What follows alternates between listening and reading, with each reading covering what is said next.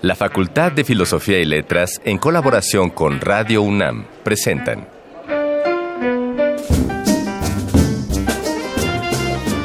Lecturas de pasillo y debates de jardinera. Pensamientos de biblioteca y encuentros de ludoteca.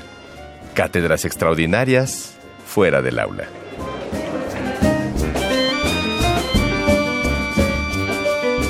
Eureka. Un programa con filo, Sofía y letras.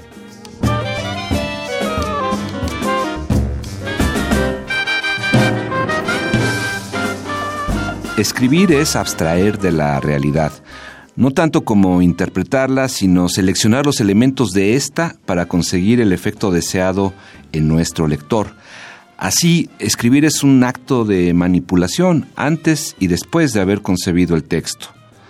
Para ejemplificarlo podemos tomar una situación terrible como un asesinato callejero y darle el matiz que nosotros como autores queramos que impacte en nuestro lector. Si describimos el asesinato tal y como ocurrió, estaremos creando un artículo de nota roja, cuyo único fin es satisfacer el morbo de nuestros lectores y por lo tanto fascinarlos. Pero el mismo asesinato, desde el encuadre adecuado, puede convertirse en el guion de una excelente pieza cinematográfica. Todos los ejes mencionados serán el hilo de esta emisión, a la cual yo, Ignacio Escárcega, les doy la más calurosa y cordial de las bienvenidas. Para comenzar el programa, realizaremos uno de nuestros conocidos viajes en el tiempo con el Arcón Mascarones, cuando escuchemos el programa de Rafael Pérez Gay, La Otra Aventura, en donde nos va a contar sobre la primera nota roja en México. Luego vamos a continuar con nuestra entrevista 3 de 10 para escuchar a la doctora Graciela Martínez Salce hablarnos sobre las adaptaciones que la nota roja ha tenido en la literatura y el cine. Y por último, un par de recomendaciones literarias a cargo de Las Voces de Alameda. Así que, ya sea motivados por el morbo o por el interés estético, es momento de iniciar con otra emisión de Eureka, un programa con filo, Sofía y letras. Bienvenidos.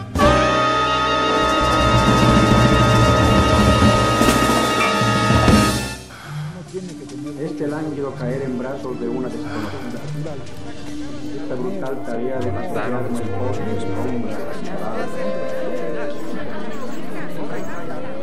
Las palabras que edificaron nuestro presente.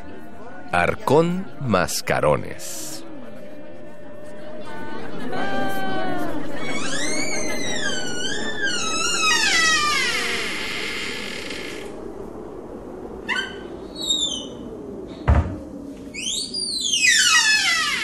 Rafael Pérez Gay es escritor, editor, periodista, narrador y ensayista mexicano.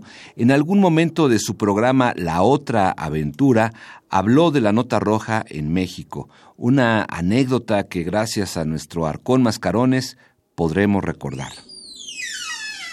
El primer momento de la nota roja en México ocurrió aquí, muy cerca de aquí, en la Inquisición, en esta plaza. Algunos episodios del Tribunal de la Santa Fe reaparecen como leyendas de fantasmas. Lo más terrible contado en las veladas familiares. La Llorona, don Juan Manuel que le pregunta a sus víctimas qué horas son con el único objeto de emitir la frase que acompaña a la puñalada, dichoso tú que sabes la hora en que vas a morir. Los primeros cultivadores de la nota roja son los autores de corridos y los grabadores. En la Ciudad de México, de la dictadura de Díaz, el grabador José Guadalupe Posada convierte los crímenes más notorios en expresión artística y ve en los hechos de sangre los cuentos que atraen a las mayorías. El horrorosísimo crimen del horrorosísimo hijo que mató a su horrorosísima madre.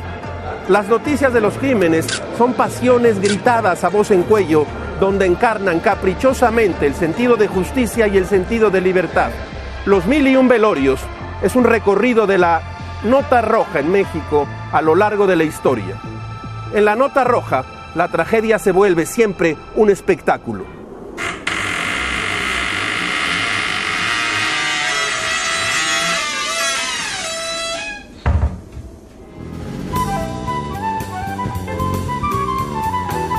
No siempre se dice todo lo que se sabe, pero este sí es el lugar. 3 de 10.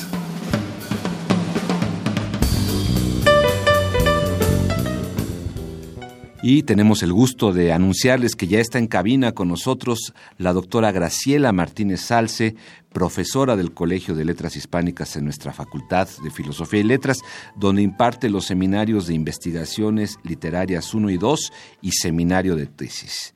Bienvenida, Graciela. Un gusto que nos acompañes. Muchas gracias por haberme invitado. No, encantados. Y antes de, de comenzar a grabar el programa, pues ya estábamos hincándole el diente al, al tema, en donde Graciela, bueno, pues no solo es una especialista, sino que además condimenta con mucha pasión su tema de estudio. Y entonces, Graciela, ¿por dónde te gustaría que arrancáramos? A mí de entrada, esto que decíamos antes de entrar a cabina de A Sangre Fría de Truman Capote, a lo mejor estaría bueno. ¿Cómo sí, ves? pues A Sangre Fría, que es una novela que Truman Capote comenzó a escribir en 1959, la comenzó a escribir por entregas y narra el asesinato que dos jóvenes cometieron en un pueblo muy tranquilo, en donde en realidad nunca pasaba nada, un crimen inexplicable. Y Capote con ello inauguró el, el género de la novela de no ficción. Siempre que nosotros vemos una película o que leemos un texto que dice esto está inspirado en hechos reales, pues tenemos que hacer un pacto distinto con la lectura Exacto, o como espectadores de hay cine. una predisposición, Sí, claro, genera una predisposición. porque sabemos que los personajes allí, aunque estén ficcionalizados, fueron seres humanos reales que vivieron en un contexto terminado, en un tiempo determinado, este, y que y, y por lo tanto ese tipo de novelas o de películas lo que intentan es documentar un hecho. Y entonces Capote se trasladó al pueblo, hizo muchas entrevistas y la novela que intenta ser muy objetiva, que intenta no tener un punto de vista No tomar que partido. exacto, digamos. que guíe a los lectores, nos hace saber de estos dos jóvenes que mataron a una familia completa porque pensaron que en una casa iban a encontrar dinero y se Sí. iban a hacer ricos. El granjero no tenía dinero, o sea, es, todo es como la narración de un absurdo espantoso. Está documentado, hizo muchas entrevistas a los dos jóvenes, eh, con uno de ellos estableció una relación extraña como de atracción y rechazo. Ajá, sí. Y bueno, al final los condenan a muerte. Y la novela sale publicada en 1966 y en 1967, o sea, casi inmediatamente después, Richard Brooks filma una película que si no la han visto, no se la pierdan. Se puede conseguir en DVD fácil. A lo mejor estoy hablando de una tecnología, sí, a lo mejor estoy hablando de una tecnología que los jóvenes Bueno, ya pudo no ser peor, pudiste haber comprenden. dicho un VHS o- VHS, claro. Y la película es muy buena, está filmada en blanco y negro, en el 67 pues esto ya no era común. Y tiene una banda musical muy interesante porque es una banda musical de jazz. Ah, ok. Algo que tiene la película que no tiene la novela es un personaje de un periodista al cual el director le da voz para que condene la pena de muerte. Ah, algo que era como, sería como el equivalente a si el propio Capote estuviera en... Sí, sí, pero no, o sea, no es capote, sino que es un reportero de Sí, nota sí. roja que llega al lugar y hacia el final de la película se dan una serie de opiniones acerca de lo de la utilidad o de la del sentido que tiene matar a alguien porque esa persona cometió un crimen. La película hace muchos flashbacks hacia el pasado, sobre todo de uno de los personajes que tenía, era un, personaje con una madre indígena estadounidense que tiene una relación muy tortuosa con el padre. Es decir, mm, nosotros como espectadores lo que podemos ver es que finalmente el personaje actúa de determinada manera porque es un producto de sus circunstancias, porque fue a dar a la cárcel porque nadie se preocupaba por él y en la cárcel se relacionó con las personas equivocadas, mientras que el otro personaje es un chico rubio que estaba destinado a ser un exitoso jugador de fútbol americano y que sin embargo agarra el camino fácil a, pesar de que es guapo, atlético, eh, el sujeto ideal para el sueño americano. Y allí comenzamos a ver los problemas de la adaptación, porque finalmente pues cualquier adaptación es una interpretación del equipo de guionistas y del director acerca de la obra fuente. Yo no sé, la verdad es que no tengo frescos si existen opiniones de Capote acerca de la película, pero yo no creo que le hubiera gustado toda esta toda esta reflexión moral en torno a la pena de muerte, porque precisamente lo que la novela trata es de narrar los hechos de una manera distanciada. En ese sentido, podríamos decir que con una especie de técnica cinematográfica, como un testigo que narra simplemente lo que mira, como una cámara que está captando lo que ve alrededor. En algún texto leí que su editor le decía, ¿cómo me puedes decir que esto es objetivo si estás poniendo que el sheriff imaginó tal cosa o tal otra. Tú no puedes saber lo que el sheriff imaginaba mientras veía por la ventana. También él tenía, ¿no? Decía, los periodistas no ponen lo que las personas imaginan. Entonces, la novela es excelente, uno comienza a leerla y no puede uno Sí, sí, la leí hace mucho y fíjate qué curioso porque eh, hace unas pocas semanas leí una novela de no ficción justo de Javier Cercas que se llama El impostor, en donde habla de otra cosa, pero, pero se detiene mucho en este caso de A Sangre Fría y lo que él dice es que, que, los dos asesinos, digamos, en algún momento del proceso judicial, ya que los arrestaron y todo eso, se sintieron abandonados por Capote, se sintieron traicionados por Capote, ¿no? Sí, sí. Pero Capote se separa porque está sintiendo esta repulsión. Eso se ve muy bien en esta película que se llama Capote, mm, ¿no? Eh, narra ese fragmento de la vida de Capote. Philip, Seymour, Hoffman. sí, con Philip Seymour Hoffman, sí. Entonces, bueno, ahí ya podemos hacer un triangulito de este novela, digo, película biográfica, texto y película, ¿no? O sea, como un, un, texto fuente da para dos tipos de películas distintas. La adaptación propiamente dicha de la novela y la reflexión de lo que sucedía con el autor mientras estaba redactando la novela. Qué maravilla, qué maravilla, Graciela. Oye, y si hiciéramos el salto al, campo cultural mexicano, les comparto que Graciela vino a esta cabina armada con, una, con un libro que acaba de, o hace un poco tiempo editó el, el MUAC sobre sobre una publicación muy famosa para todos aquellos que nos formamos emotivamente en los setentas que se llamaba El Alarma. Sí, la, alarma. este, este libro, este, se los recomiendo, lo pueden comprar en el MUAC. Es de una estudiosa mexicana de la nota roja que se llama Susana Vargas Cervantes. Ella en este momento está haciendo una, una estancia postdoctoral con nosotros en el Centro de Investigaciones sobre América del Norte sobre un tema que es muy importante, que es la pigmentocracia y sobre cómo la el, sí, claro, el color de nuestra piel muchas veces determina en qué lugar de la escala social nos podemos acomodar y creo que vendría mucho a cuento ahorita con todas las discusiones alrededor de Roma de Cuarón. sí, no, sí, sí, sí.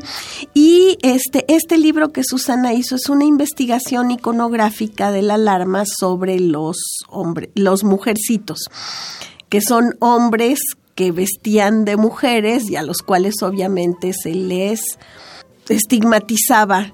Hay todo un discurso, yo les recomiendo mucho que vayan al MUAC y lo compren. Y yo creo que de aquí podemos brincar precisamente a, partir, a, partir de, sí, de lo que significa la nota roja en la cultura mexicana y de lo que significó el alarma en la cultura mexicana. parece increíble. En la nota roja, lo que es muy importante es la combinación de la narrativa escrita con la narrativa visual. Este, yo creo que, bueno, los que son muy jóvenes no se acordarán, pero lo mismo sucede, por ejemplo, ahora con algunas portadas de la prensa o del metro. ¿No? El metro sería, sí, sí, lo más cercano, lo más cercano a esto, en donde lo que se está haciendo es contraponer la exhibición, digamos, de la bajeza humana, de, de nuestra falta de moralidad, del pecado en el que vivimos, junto con fotografías que están tomadas en planos en donde resalta la sangre. ¿Se acuerdan de aquella donde las cabezas este amanecieron en una en una discoteca de Morelia y estaban las grotescas fotos de las cabezas. es decir, la fotografía es muy importante para la nota roja. No solo el tono en el que se narra el hecho, sino las fotos. Y el alarma, pues sí, fue, es digamos el compendio precisamente más importante de este género en, en la cultura popular mexicana. Y lo que volvió famosísima esta revista fue el caso de las Poquianchis, que para quienes no lo conozcan es el caso de unas hermanas llamadas este, González Valenzuela. De Guanajuato, ¿no? En San Francisco del Rincón, que es eh, una alumna que está ahorita escribiendo su tesis sobre eso, me decía, pues es el pueblo donde Fox tiene su centro cultural. Entonces, este, ¿no? Eh, ellas tenían prostíbulos y lo que hacían era pues lo que sucede ahora, claro, ahora sucede de otras formas en Tlaxcala, ¿no? Con, a través de redes sociales y etcétera. Pero lo que estas mujeres hacían es que se volvían amigas de las jóvenes o de las familias de las jóvenes y les decían que las podían llevar a trabajar a un lugar de donde iban a poder ganar mejores medios. Generalmente lo hacían en un medio rural en donde había muchas restricciones económicas y pues se las llevaban y las explotaban.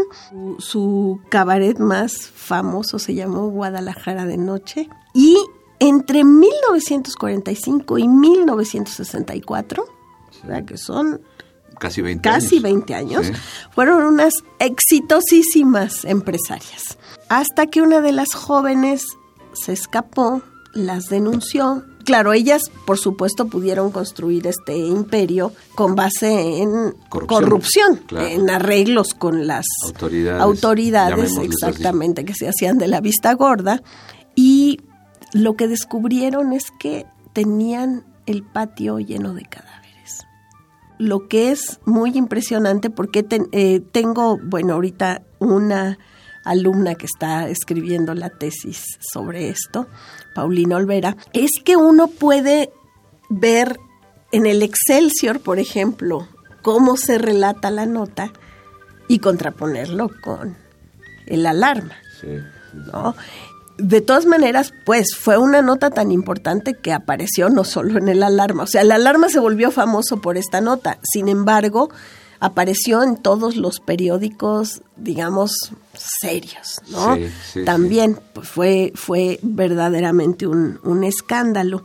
Y el lenguaje artístico pues dio lugar a una película que se llama así. Las, Poquianchis, claro. Y, y dio, dio para dos cosas. Dio para Las Poquianchis de Felipe Casals, que se filmó en 1976, y para Las Muertas de Jorge Ibargüengoitia, que, Se, que salió a la luz en 1977. Las Poquianchis es una película que hasta la fecha, yo no sé si lo que pasa es que como en este momento vivimos en una época donde la violencia forma parte de nuestra cotidianidad, estamos ya como anestesiados a determinadas cosas, ¿no? Sí, bueno, pues así nos trae la, realidad, ¿no? Todas las notas de estos horrorosos feminicidios, por ejemplo, pues sí nos ponen en una en una frecuencia eh, muy lamentable. Sin embargo, este la película de Casal sigue siendo de una intensidad espantosa. Está filmada en tonos que no son brillantes, en tonos... No es una película oscura, pero la luz de la película está directamente relacionada con el horror que está relatando, ¿no? Y La adaptación de Casals de La Nota Roja, porque bueno, la película de Casals es una adaptación de La Nota Roja, es muy interesante porque Casals construye un relato paralelo, que es el de la pobreza de los campesinos en México. La historia comienza cuando una de las madrotas llega por dos de las hijas del campesino y se las lleva cada vez que veo la película siempre me queda esa duda de si el papá está vendiendo o no a las niñas, ¿no? No, hay, digamos que Casals no enjuicia, pero sí parece como si el padre estuviera vendiendo a las jóvenes. Pues la voy a visitar, ¿eh? La película la vi hace mucho tiempo. Y bueno, ahora, hay, ahora hay una nueva edición de Cineteca, está reeditando cosas, entonces hay una nueva edición en DVD de Cineteca, sí. Y este, y es horrible. O sea, es brutal, porque bueno, por un lado está, la, el relato de los campesinos está filmado en blanco y negro, y es toda la lucha, eh, una lucha rulfiana, podríamos decir, ¿no? Por el campo que se muere y se ve ahí el corporativismo y hay una crítica muy fuerte al, a la vida corporativista de los de, de esa época del prismo mexicano.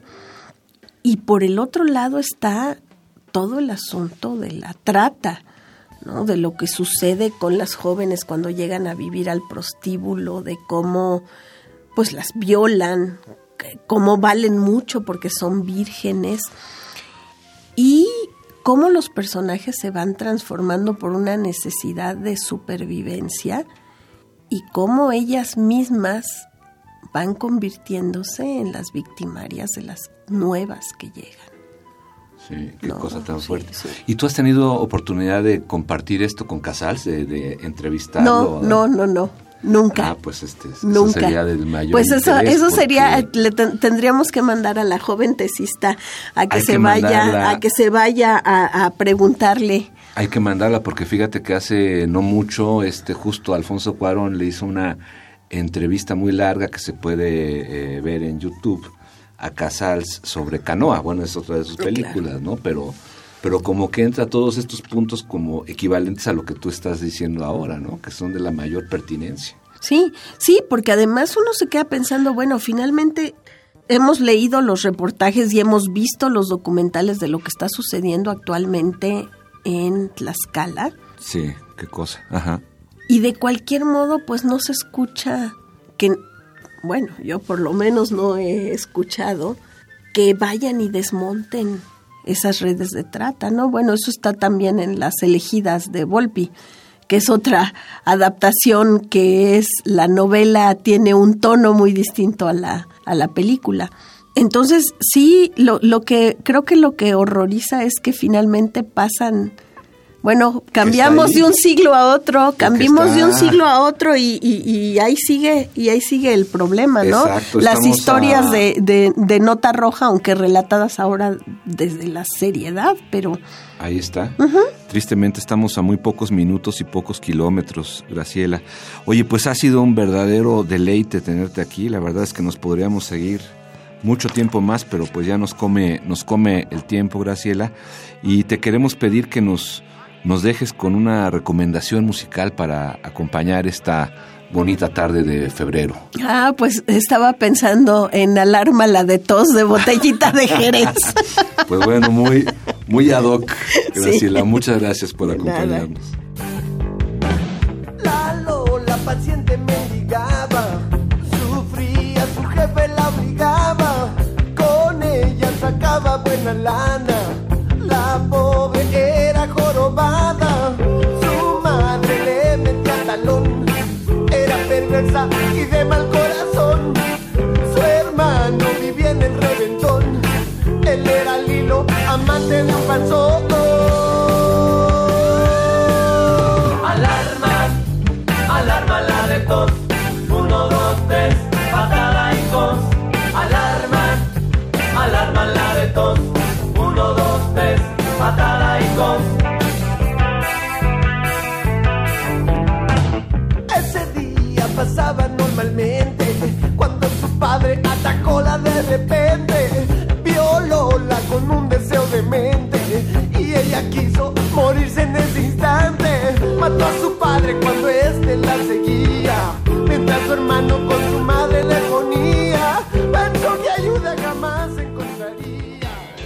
Voces de Alameda, tu agenda radiofónica de la facultad.